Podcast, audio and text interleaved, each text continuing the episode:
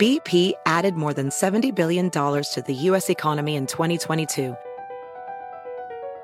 Investments like acquiring America's largest biogas producer, Archaea Energy, and starting up new infrastructure in the Gulf of Mexico. It's and, not or. See what doing both means for energy nationwide at bp.com slash investing in America. Eh, te estaba contando sobre este, bueno, es, no, no, es una payasada, iba a decir payasada, pero no es la, uh, la expresión correcta.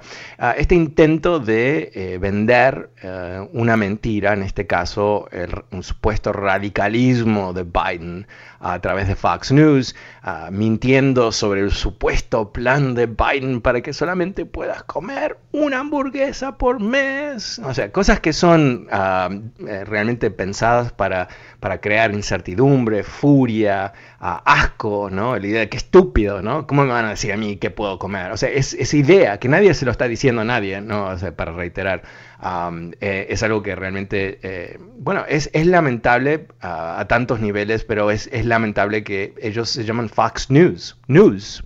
O sea, ¿qué es news? Y la ironía, ¿no? De todo ese cantito de Donald Trump, fake news, fake news. Bueno, fake news es Fox. Quizás estaba diciendo Fox News y, lo, no lo pronunció bien. Bueno, el número es 844-410-1020. Uh, aprovecho también a, a pedirte un favor. Si te gusta este programa, recomiéndalo a tus amigos eh, y si tú o ellos no pueden escucharlo en vivo algún día, ¿sabes qué? Puedes suscribirte gratuitamente para el podcast uh, todos los días en tu teléfono celular, en tu tableta, en tu computadora, donde escuchas tu podcast, lo vas a recibir totalmente gratis. Uh, puedes suscribirte a través de mi website, fernandoespuelas.com, o también puedes encontrarlo en Spotify y... Um, y uh, iTunes, ¿ok? Pero ahora voy a buscar a Araceli que me está llamando esta tarde. Hola Araceli, ¿cómo te va? Hola, ¿cómo estás? Gusto saludarte, un gusto saludar a todos y espero estén cuidando todos muy bien. Que Gracias. seguimos todavía mejor, pero ahí seguimos para cuidarnos. Yo este, te quiero decir ahorita que dijiste como que Donald Trump ya se fue. No, Donald Trump está ahí y está conspirando para otra vez querer entrar en 24 y dañarnos.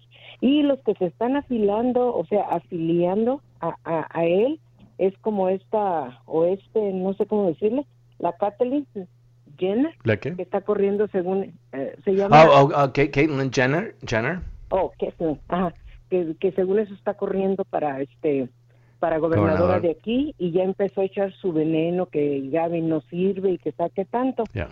y, y ella está también este eh, afiliada pues a, a todo el grupito no Yeah. ¿Eh? con la misma escuela de, de Trump que hace sus juntas y, y este y les dice lo que tienen que hacer verdad Este Sí. está como con la escuela de, de. Trump de Pete Wilson y que todo. Y si no tenemos republicanos en California es porque todos los que estu- han estado han querido meter leyes que nos dañan a todos Yeah. y esta que se llama se, Kathleen Jenner no, no puedo pronunciar no, no. O eh, es como decir. Kate y Lynn. Ajá. Kate Lynn. ¿Qué, qué es lo que ella es una transgender no o sea una Sí, eh, pero, pero es, eh, para, para que todos estén en tema, en particular gente que no, no, no está en California, eh, ha habido un proceso de tratar de destituir eh, constitucionalmente, obviamente, ¿no? El gobernador de. California, Gavin Newsom. am, y ah, obviamente es, es un, un esfuerzo de los republicanos, ¿no? Obvio. Eh, y quien se, se presentó ya como una de las candidatas, va a haber más, es Caitlyn Caitlyn Jenner, que es la ah, ex e- esposa o ex esposo ah, de las de ah, Chris Kardashian, ¿no? Ah, y eh, cuando él era cuando ella era hombre en los años 70 era una tremenda estrella en Estados Unidos porque había ganado eh, en las Olimpiadas y inclusive él, eh, famosamente, el- bueno, en comerciales de todo tipo y todo, una persona muy famosa años atrás, eh, he comes out como transexual, hace su transición, todo bien. Ok, perfecto. El tema aquí es lo siguiente, de mi punto de vista. Yo creo que aquí hay dos razones para dudar que, que ella puede ser um, una gobernadora. Primero, eh, no, simplemente decir que el gobernador actual no sirve eh, no es suficiente. Porque es el gobernador actual que fue electo, y no fue electo por, un, por dos votos, fue electo por un porcentaje muy alto, o sea que la gente eligió a Gavin Newsom. Entonces, para destituirlo, porque otra cosa sería que ella se quiere presentar las próximas elecciones, todo bien, pero no, ella quiere presentarse como parte de este proceso de los republicanos, em, pero ella no ha dicho qué es lo que haría, simplemente dice por qué no sirve. Ok, está bien, eh, eventualmente ya va a tener que decirle a la gente qué es lo que que pretende hacer. Pero yo creo que hay otra razón para dudar a la seriedad. Es que ella viene del mundo de reality TV. O sea, ¿cuántos años estuvieron los Kardashians? Y confieso que nunca vi ni un episodio, así que solamente he escuchado sobre qué es lo que ocurría, pero obviamente un gran éxito. Y, ah, y ella, Caitlyn, era parte de eso. O sea, ellos generaron una riqueza eh, histórica, yo diría, a participando en esos reality shows. Y no me sorprendería que desde el momento donde se le ocurrió a Caitlin a presentarse al gobernador hasta cuando gane o pierde o lo que sea, eh, van a estar filmando todo. Y te aseguro que ahí por lo menos sale una película o otra serie o algo así. No digo que eso le quita seriedad necesariamente, pero yo creo que ahí hay, obviamente, ¿no? Son personas inteligentes, personas que, que les, se motivan enormemente por el dinero. Y si pueden crear un nuevo producto, Caitlin como gobernadora lo van a hacer sin duda.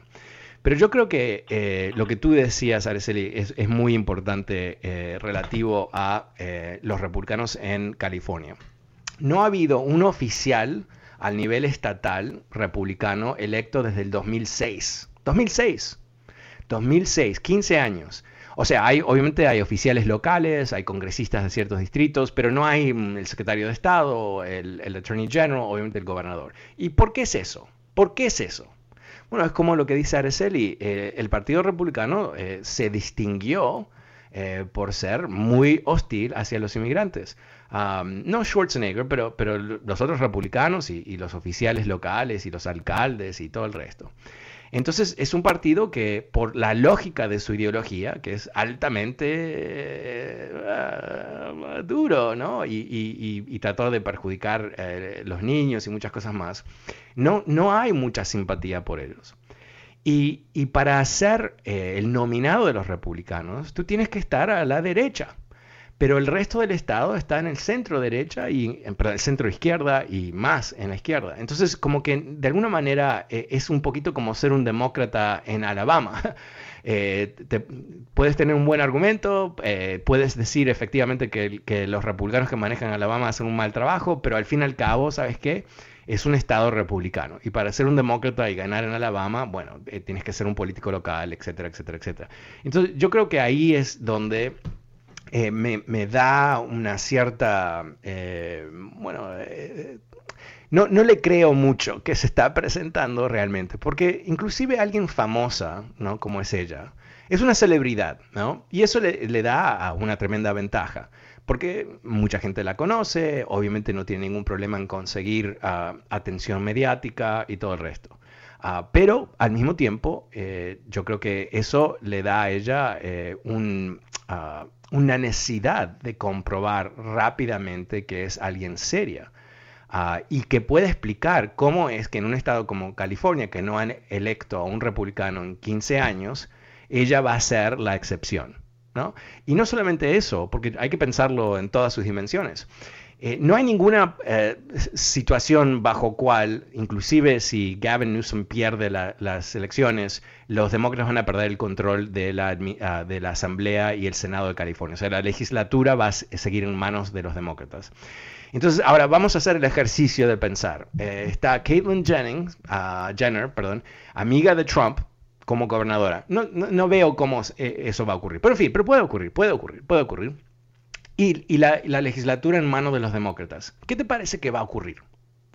¿Cuál, será la probabilidad que los demócratas le bloqueen absolutamente todo? Ah, yo creo que es 100%. 100%.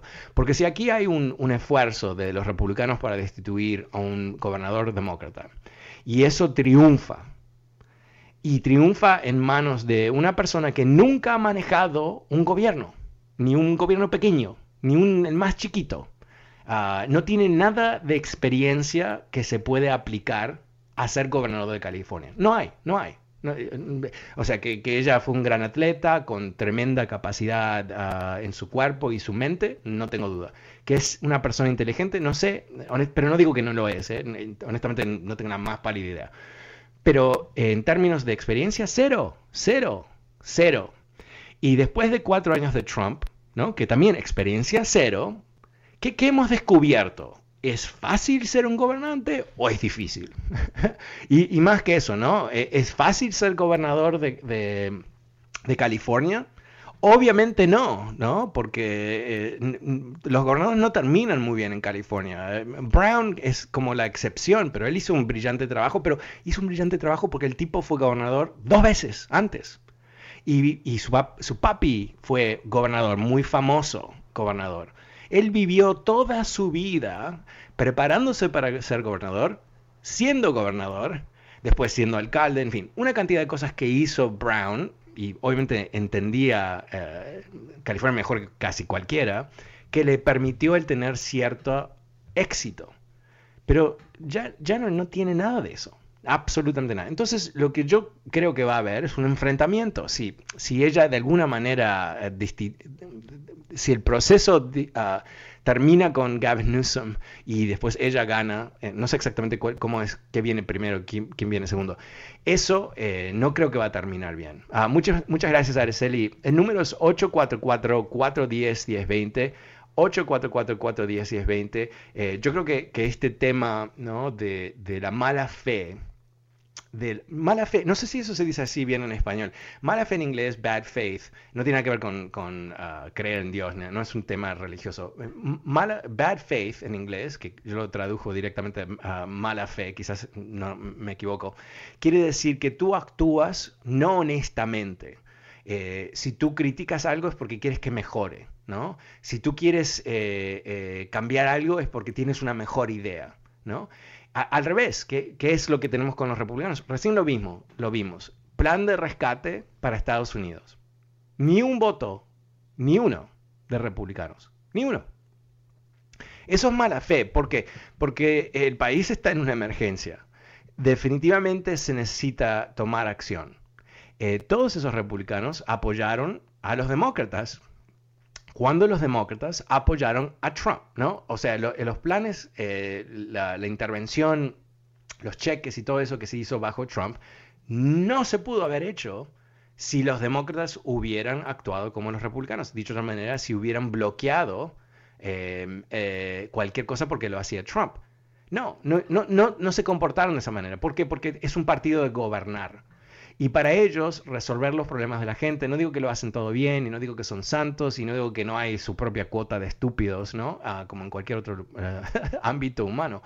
Pero, ¿qué es lo que hicieron? Apoyaron a avanzar, ni apoyaron a Trump porque Trump estaba ahí diciendo, ah, ¿no? Y, lo negociaron otras personas. Pero en fin, ese no es el punto. El punto es que los demócratas le permitieron a Trump tener un éxito, entre comillas. Recordemos que Trump demanda que los cheques que vienen del gobierno federal los firme él. Algo que nunca se había hecho. Porque no es un rey. No es un rey. ¿Pero por qué lo hizo? Bueno, lo hizo porque tiene es un narcisista. Pero más que eso, porque quería que la gente recibiera un papelito con dinero con su nombre. ¿No? Obvio. Eh, ¿Los demócratas lo bloquearon por eso? No. No. ¿O ¿Les benefició eso a los demócratas? No.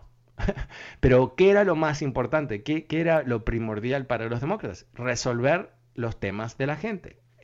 Una vez más, quiero reiterar, esto no, no, estoy haciendo un comercial para los demócratas, pero lo que tenemos aquí, no tenemos la vieja pugna republicano-demócrata, ¿no? Eh, no, aquí tenemos un partido demócrata que es más o menos el de, el de siempre, ¿no? Siempre evoluciona, hay nuevas caras y todo el resto, y un partido republicano que es un partido radical, no de gobierno, inclusive cuando está en el gobierno es un partido de oposición, porque se oponen a, que el gobierno funcione, se oponen a avanzar con leyes, no, quieren legislar porque quieren bloquear. O sea, ¿cuál es la ideología completamente podrida que les ha quedado los, los republicanos? Empezaron con, Ronald Reagan diciendo el problema eh, que tenemos es un gobierno demasiado grande que le, ha quitado la posibilidad a los individuos y todo eso. Ok, eso es una ideología, perfecto, muy bien.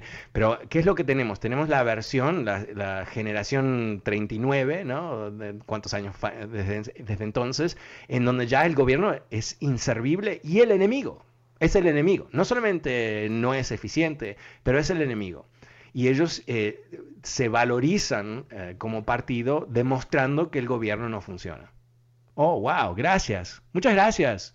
Muchas gracias. Porque aquí en Estados Unidos que hay dos partidos y por 200 mm, años más o menos, eh, dos partidos, no siempre los mismos, eh, han dividido el poder y eso nos ha dado una estabilidad realmente muy importante, histórica, real.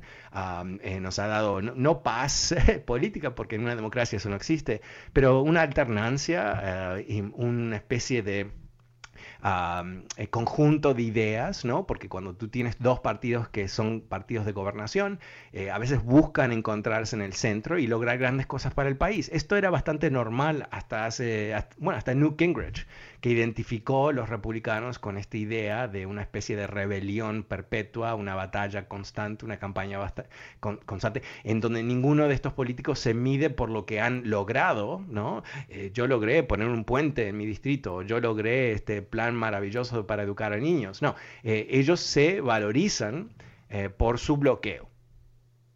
Ellos se valorizan por las veces que no dejaron que las cosas pudiesen avanzar.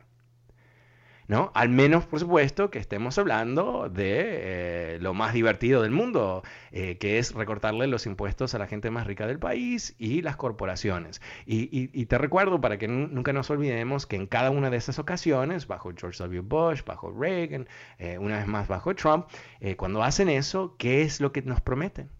¿Qué es lo que nos prometen? Tax cuts pay for themselves. Ah si bajamos los impuestos a la gente más rica, mm, la actividad económica que eso va a generar va a, mandar aún más dinero a la tesorería de Estados Unidos y ahí se acaba el déficit. Ah, ok, ok.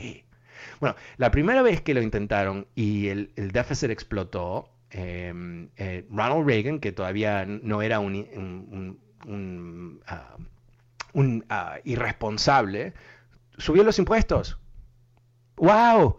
¡Wow! ¿Un republicano que subió los impuestos? Sí, sí, porque había cierta coherencia, ¿no? Eh, ellos pensaban, nunca se había hecho, que si se bajaban los impuestos iba a crecer la economía. Y no ocurrió, no ocurrió así. Entonces, eh, ¿cuál es la excusa para repetir esa misma acción eh, décadas después que se ha demostrado que no es verdad? Por eso digo, ya no es un partido de, gobernar, no es un partido que está basado en una ideología coherente. y esto no lo digo porque no me identifico con su ideología, que obviamente no, pero simplemente porque no es coherente. No es coherente. Eh, veamos lo que tenemos para si necesitamos más pruebas, ¿no? Cuando vemos las encuestas existentes de quién se, eh, tiene planes, quién se ha vacunado, quién quiere vacunarse, quién no quiere vacunarse, el grupo más grande que se resiste a vacunarse son hombres republicanos. Hombres republicanos son potencialmente eh, un grupo tan grande que si no se vacuna puede generar que esta pandemia nunca termine. Entonces uno dice, wow, ok, ah, si ese es el caso, me imagino que todos los eh, dirigentes republicanos, los, los, congresistas, los senadores, los todos, estarían, por supuesto, saliendo a los medios a decirle a todos que hay que vacunarse porque las pruebas están, eh, son bastante obvias, que no solamente son seguras las vacunas, pero el proceso de vacunar un porcentaje importante de la población y en semanas termina con casos muy, muy bajos, gente que no está en el hospital. Esto no es un invento, no, es, no tenemos que adivinar si eso es lo que va a ocurrir, aunque eso es lo que decían los científicos exactamente que iba a ocurrir. Lo vemos en Israel, como te comenté la semana pasada, donde ellos tienen el nivel de vacunación más alta en, en, el mundo. Eh, la gente está viviendo sus vidas, ya no hay que usar una mascarilla, hay, ah, en fin, la gente está viviendo eh, normal. O sea, esto no es un gran misterio. Entonces uno diría, teniendo esa experiencia, y hay otras más a través del mundo, sabiendo que aquí hay una solución y que la solución no es complicada, ¿eh? No es, o sea, eh, yo me vacuné ya. me tomó más tiempo manejar al lugar de vacunación ah, que vacunarme. Y me tomó más tiempo esperar los 15 minutos después de la vacunación que te piden en caso que, no sé, que tengas una reacción o lo que sea, ¿no? Eh, que, la vacunación también. Entonces, honestamente, no fue un gran logro mío, no fue valentía, no fue nada. Es simplemente hacer lo más básico del mundo. Y uh, bueno, espero, eh, basado en, toda la información que es real, ah, yo tengo la misma vacuna que usaron en Israel, de hecho, espero que estoy protegido y que en más o menos una semana más, que van a ser dos semanas después de mi ah, segunda vacunación, yo voy a poder eh, vivir como antes, en forma normal, entendiendo que nunca hay cero riesgo, pero el riesgo de que yo termine en un hospital, cero. El riesgo que me muera de COVID, cero. Esto comprobado, no lo digo yo, eh, comprobado. Entonces, una vez más, ¿no? ¿Por qué no? ¿Por qué no esforzarse por parte de los republicanos para lograr que la gente abra los ojos y que tome esta acción que tiene bajo costo, cero, no te cobran por la vacuna, pero que tiene un, un, ah, tremendo, tremendo impacto en la vida de cada individuo, de la sociedad, de la economía y todo el resto. En fin, bueno, ah, volvamos a las líneas, vamos con Teresa. Hola Teresa, ¿cómo te va? Oh, ok. Ah, ok. Uh, ok, me confundí. Ok, ok. Uh, ¿Y por qué me lo mandaste si no quería salir al aire? Me, no sé. Ah, oh, ok, ok, ok. Bueno, eh, no puedo hablar y leer, pero, pero en fin, eh, no sé qué está pasando. Eh, se me trancó el, el aparato con los, men los mensajes. En fin. Bueno, em, perdón, perdón, perdón. ¿Es radio en vivo? Ya, ah, eh, radio en vivo, todo puede ocurrir, pero volvamos a cómo empecé toda esta conversación, ¿no? Eh, eh, este fin de semana, Fox News, no una vez, no solamente un periodista, sino por lo menos cinco, esto lo contabilizó CNN, estuvo mintiendo todo el fin de semana diciendo que los planes de Biden van a requerir que la gente no coma más carne. Y después uno se soltó más y dijo, ni huevos, ni, ni queso, ni leche, o sea, inventos todos, ¿no? Ah, pero ¿qué es lo que están generando? Es eh, esa tremenda duda, ¿no? De qué es real y, qué puedo creer. Y la gente que vive atrapada en ese ecosistema ah, no sabe, ¿no? Porque ellos no están leyendo los, los, reportes de CNN, no están... el Washington Post constantemente publica lo que se llama fact checks, donde eh, toman lo que alguien ha dicho o un, comentario que alguien ah, hizo en radio o donde sea y, lo analizan para ver si es verdad. En particular, eh, son los, los que famosamente contabilizaron los más, no recuerdo el número donde terminó, pero más de 30.000 creo, de mentiras de, de Trump.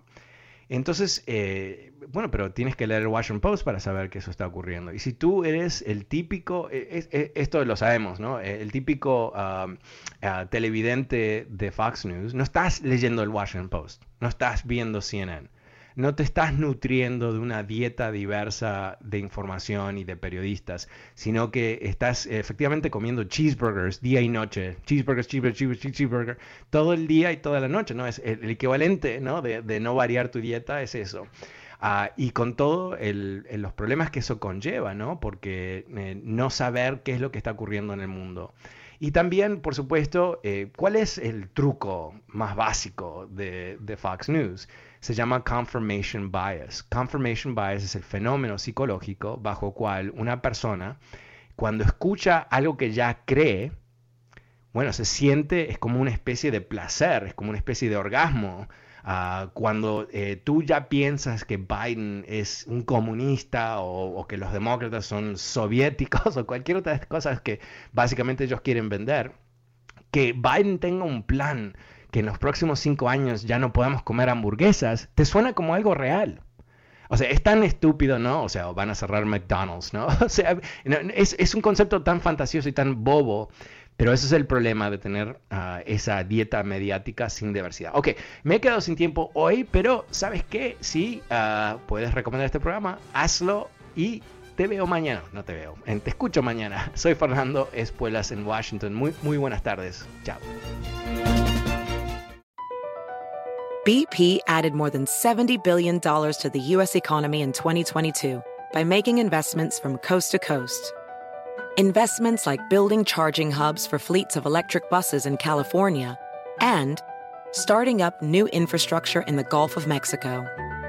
It's and, not or. See what doing both means for energy nationwide at bp.com slash investing in America.